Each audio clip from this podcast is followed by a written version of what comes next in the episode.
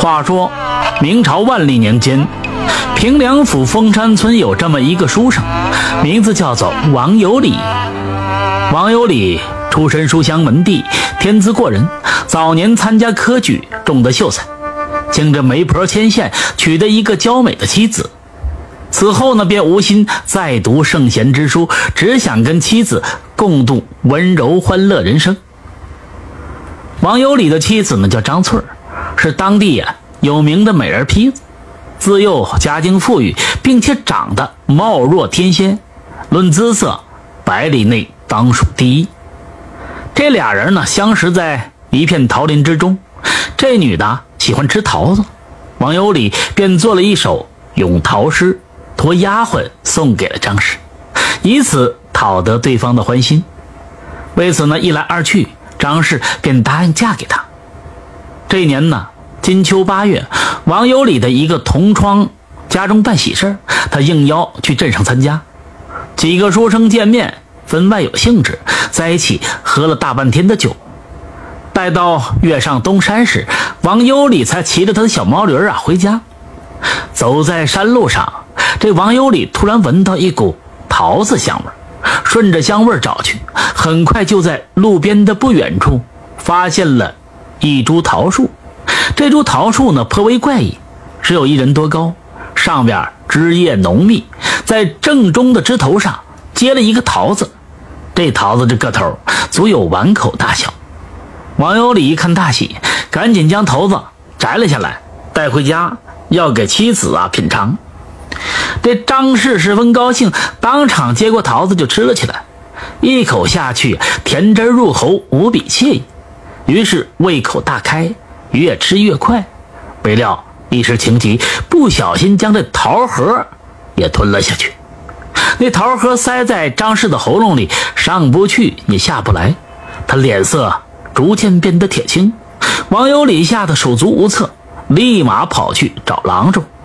未料当郎中赶来的时候，这张氏早已经断气儿。王有礼见爱妻死了，痛不欲生，十分自责，更加难受，没几下就哭晕过去了。张氏死后，在家里设灵堂三天，按照当地的习俗，是要安葬在村西的祖坟地里的。但是王有礼爱妻情深，死活不愿意把妻子葬出去，要把她葬在家中的后院陪伴着自己。众位亲戚朋友啊，也说不过他，还怕他也跟着寻死，于是只好照办。此后，这王有礼每天到后院照料妻子的坟墓，细心除草、赶鼠驱蚁，还在坟头周围种了一些鲜花。每逢伤心失意的时候，王有礼。便在坟前默默地落泪哭诉着，却总说是自己的过错才害死了张氏。邻居见他如此痴情重义，也是非常的感动。第二年，这张氏的坟上突然长出了一棵小桃树。王有礼见状，十分的开心，认为这是妻子显灵，于是对桃树是细心的照料，呵护有加，每天都浇水施肥除虫。这桃树啊，长得非常快，两年之后便能开花结果，长满了一树的桃子。那长出来的桃子饱满清甜，王有礼便摘下来分给邻里街坊一起来品尝。但人们都知道这是张氏坟上结出来的桃子，都嫌晦气啊，都不肯食用。不久，一个带病的童子嘴馋，吃了王有礼送来的桃子。第二天的病情突然就好转了，这事儿呢一传十，十传百，这老百姓才发现这个桃子有治百病的功效，于是啊都纷纷来求桃。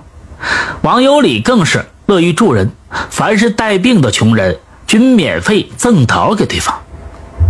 王有礼自己也吃了一些桃子，说来奇怪，他吃了这桃子的之后，身体非常强健，全身上下充满了活力。二十多年都过去了，一点啊都没变老。有这么一天晚上，王有礼在房中睡觉，梦见妻子突然推门进来了，睡在他的旁边。王有礼睁眼看他，发现张氏还是年轻时候的模样，一点也不显老，并且风韵犹存。于是夫妻两个便缠绵起来，一夜春宵，那是其乐融融啊。这时候呢，王有礼就问张氏：“哎呀，夫妻，为何这么多年过去了，你怎么才出现在我的梦里？”张氏微笑地说：“相公，奴家今日才修得仙身，故而呢才有通梦的本领。”王有礼听罢，感觉到非常奇怪，正要再问的时候，嘿，忽然之间自己一下子便醒了。到了第二天晚上，王有礼梦见妻子又来了，穿着白纱罗裙颇有仙气。两人在床上又是进行了一番。这次王有礼说啥也不愿意张氏离去，紧紧地抱着对方。张氏挣脱不开，才说道：“夫君，此事急不得，再等一年，你我夫妻两个就能相聚了。实不相瞒，我当年虽然被桃核卡死，可因此却得了仙缘。这桃子是天上的蟠桃，是王母娘娘送给骊山老母的礼物。老母吃桃之后，把桃核丢在了山里，便生了。”那棵桃树结了一个蟠桃出来，我吃桃时候被卡死，蟠桃这灵根便与我灵肉合一，不分彼此。夫君将我葬下，精心的照顾，便长出了这棵桃树。再等一年，就可化形为人，与夫君世间重聚。王有礼醒了之后，见梦境如此的真实，妻子的一言一语，自己啊记得非常清楚。因此，他是更加用心的照顾这桃树，盼着妻子早日化形为人。